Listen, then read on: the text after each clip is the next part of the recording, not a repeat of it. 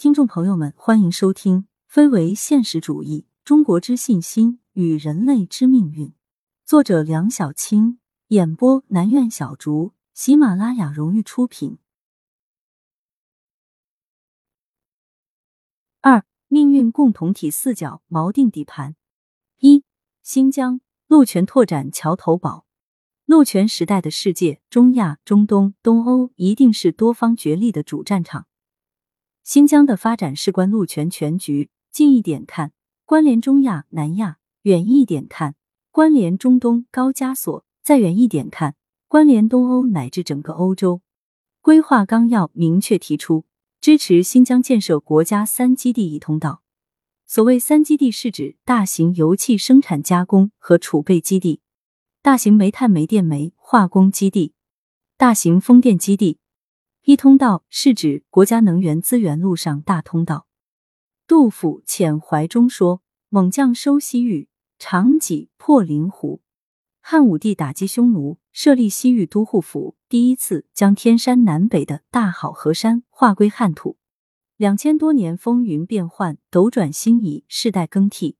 西域高域之地伴随着中原王朝的兴衰起伏，也几易其主。一八八四年，光绪十年，左宗棠抬棺入江，打败沙俄侵略者，取故土新归之意，改西域为新疆，沿用至今。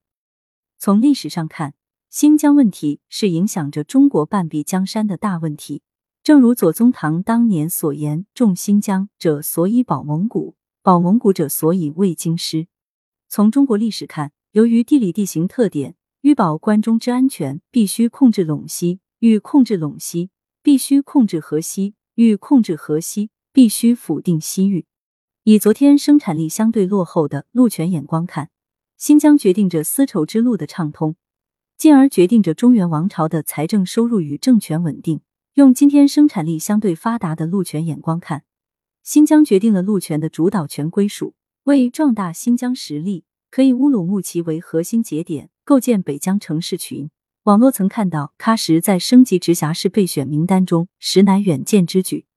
在二零二一年印发的《国家综合立体交通网规划纲要》中，乌鲁木齐城市群、喀什均定位为九个组团之一。前者表述为天山北坡，感觉这样并没有突出乌鲁木齐的地位与未来必定承担的地缘政治责任。喀什以单一城市列入，足显其与众不同，但仍然不够。成渝经济圈已经坐实第四级。曾经的丑小鸭变成白天鹅，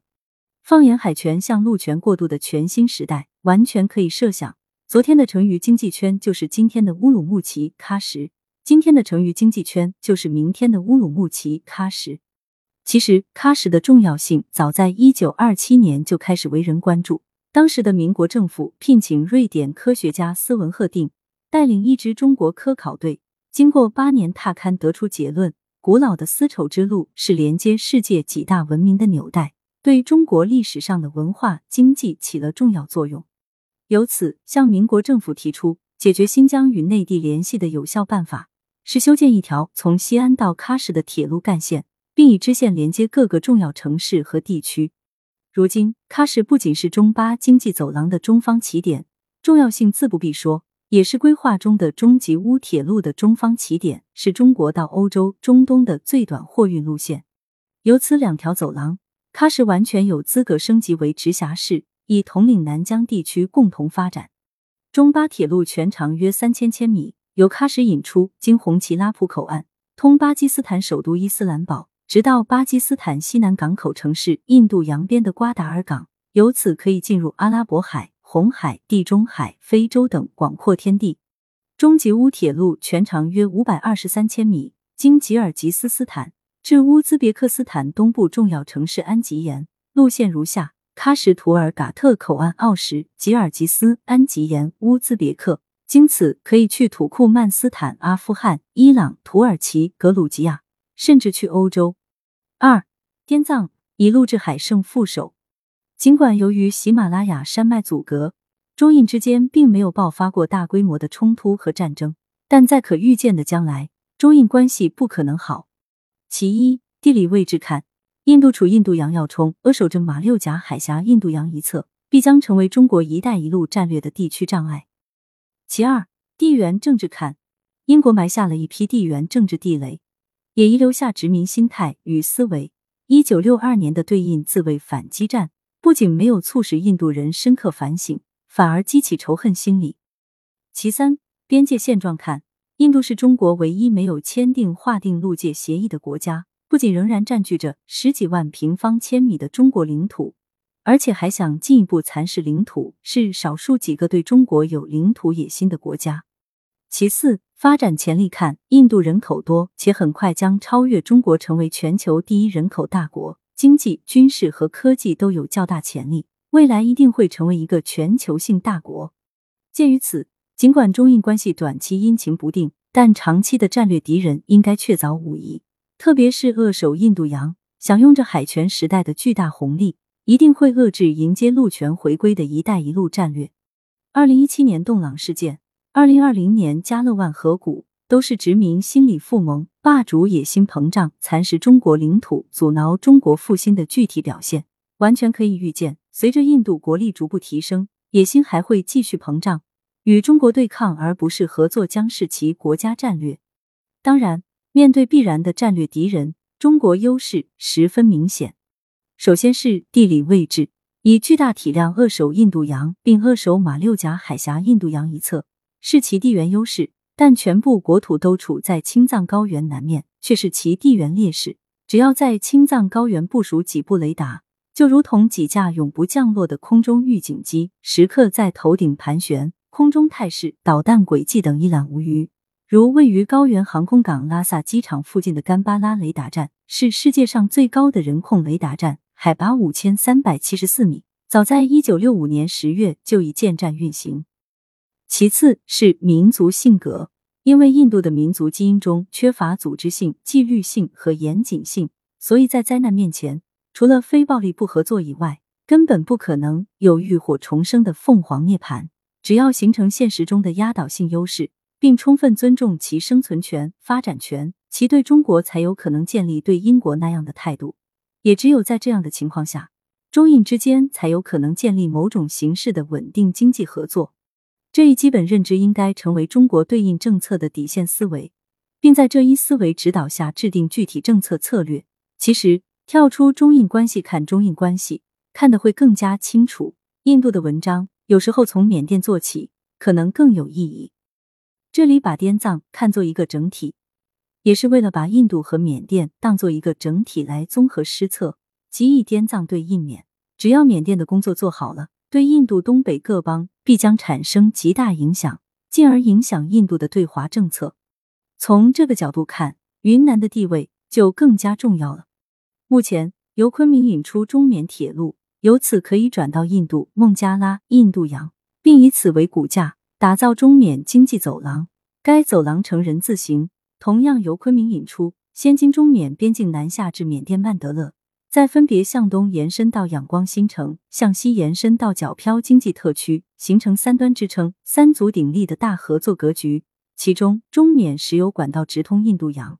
作为“一带一路”倡议在缅甸的先导项目，中缅油气管道项目于二零一零年六月开工，包括原油管道项目和天然气管道项目。其中，天然气管道于二零一三年投产运行，原油管道在二零一七年正式投产运行。中缅油气管道的意义，并不主要是像有的媒体报道的那样，为了运输安全绕开马六甲海峡，而主要在于我国西南部四川、重庆、云南、贵州、西藏广大地区没有原油供应和炼油厂，所需油品全靠拦成渝管道和沿长江逆流而上。这一问题在汶川地震救灾中较为突出。此外，由昆明引出的铁路还有中老泰铁路，即由云南到老挝。在经泰国到柬埔寨、马来西亚、新加坡等，下一节展开。三、南海全球海权制高点。南海是南中国海地理水域，中国南海、中国领海的简称，是中国三大边缘海之一，位于中国大陆的南方。九段线内海域均为中国领海，海域面积约三百五十万平方千米，纬度最低处约在北纬四度。南海不仅地理位置重要。还是中国四大海域中最大、最深、自然资源最为丰富的海区，更是中国核潜艇的堡垒区。南海素称亚洲地中海，是沟通太平洋、印度洋的海上咽喉，是连接西欧、中东、东亚最重要的海上航线。每年都有几万艘大中型商船和超级游轮，约占全世界一半。中国凡从亚太地区、非洲、中东进口的石油，都要经过南海。控制了南海，就扼住了中国的能源通道，也就扼住了中国经济飞速旋转的发动机，可谓中国海上石油和贸易的生命线。油气资源丰富，南海大陆架已知的含油盆地约占到南海大陆架总面积的一半。石油储量约两百三十至三百亿吨，乐观估计达五百五十亿吨；天然气二十万亿立方米，堪称第二个波斯湾。另有大量可燃冰，资源量约达一百九十四亿吨油当量，相当于南海深水勘探已探明的油气地质储量的六倍。旅游潜力巨大，亚洲有不少有名的海岛都是观光度假的旅游胜地，比如印尼巴厘岛、泰国普吉岛以及马尔代夫等。创造了不少财富与就业岗位。南海岛礁众多，热带自然风光十分绮丽，自然资源或人文景观得天独厚，商业化开发必然创造巨大经济价值与众多就业岗位。渔业资源丰富，由于阳光充足，水质清新，且水温常年维持在较高温度，非常适宜鱼群产卵繁殖，是中国海洋渔产种类最多的渔区。约有一千多种鱼类，渔场面积达到二十多万平方公里，是中国最大的热带渔场。堡垒海域，这是冷战期间苏联海军提出的概念，是一片依托掩护让战略核潜艇安全机动的近岸海域，是苏联二次核反击战略的最后底牌。南海海面开阔，比地中海、加勒比海都大，远离美日联军聚集的东北亚，平均水深一千两百一十二米。中部为深度四千米左右的海盆，最大水深五千五百六十七米，能够为中国海军核潜艇提供了充足的垂直机动空间。正因为如此，在世界经济重心东移亚太的今天，南海足堪全球海权的制高点，也才成为美国亚太再平衡、印太战略中是最令人关注的热点地区。放眼海权陆权博弈的未来，区域竞争将非常激烈。四东北。世界秩序压舱石，之所以说东北是世界秩序的压舱石，是基于美国二战胜利果实的考虑。美国在二战东方战场的胜利果实，一在东北亚，二在东南亚。经过较量，美国势力先后退出越南南部、菲律宾，到现在，无论南海八国还是东盟十国，愿意为美国火中取栗者，几乎消失殆尽。可以说。美国在东南亚取得的二战成果已经荡然无存，唯有日本、韩国仍然被牢牢攥在手里。以前主要为了对抗苏联扩张，现在则更是为了对抗中国，开展所谓大国竞争。第一岛链北起日本九州岛，南至马来半岛的帕牛索普角，共有岛屿两万多个，全长约五千七百余千米。岛链上的主要国家和地区：日本、韩国、中国台湾。菲律宾、印度尼西亚、文莱、马来西亚和新加坡，核心是台湾。第二岛链北起日本本州岛，南至印度尼西亚的马鲁古群岛，共有岛屿一千多个，绵延四千四百多千米，核心是关岛。第三岛链由美国的阿拉斯加半岛、夏威夷岛、莱恩群岛等组成，核心是夏威夷岛。如果说美国失去台湾，标志着第一岛链被突破，那么。一旦失去日本，就标志着第一岛链、第二岛链土崩瓦解，标志着美国二战东方战场的胜利果实被彻底消耗殆尽，标志着太平洋霸权彻底走进历史，标志着海权时代被画上一个大大的休止符。日本得失的关键在朝鲜半岛，只有朝鲜半岛才是以美国为代表的海权势力和以中俄为代表的陆权势力真正交锋的地方。但如此重要的地方。却存在着太多直接博弈之外的不确定性。俄罗斯的不确定性，尽管俄罗斯已经经历苏联解体的阵痛，但西方仍然谋求进一步肢解俄罗斯。目前，俄罗斯产业单一，除了能源和军工，没有其他支柱产业，经济疲弱不振。普京给我二十年，还你一个强大的俄罗斯的豪言，似乎也渐行渐远。总体国力不支。乌拉尔山以东的俄罗斯广阔国土正在加速凋零。作为与俄罗斯远东地区相邻的中国东北地区，必须做好经济上的充足准备，以应付俄罗斯经济可能的变化。特别是其远东地区经济可能的变化。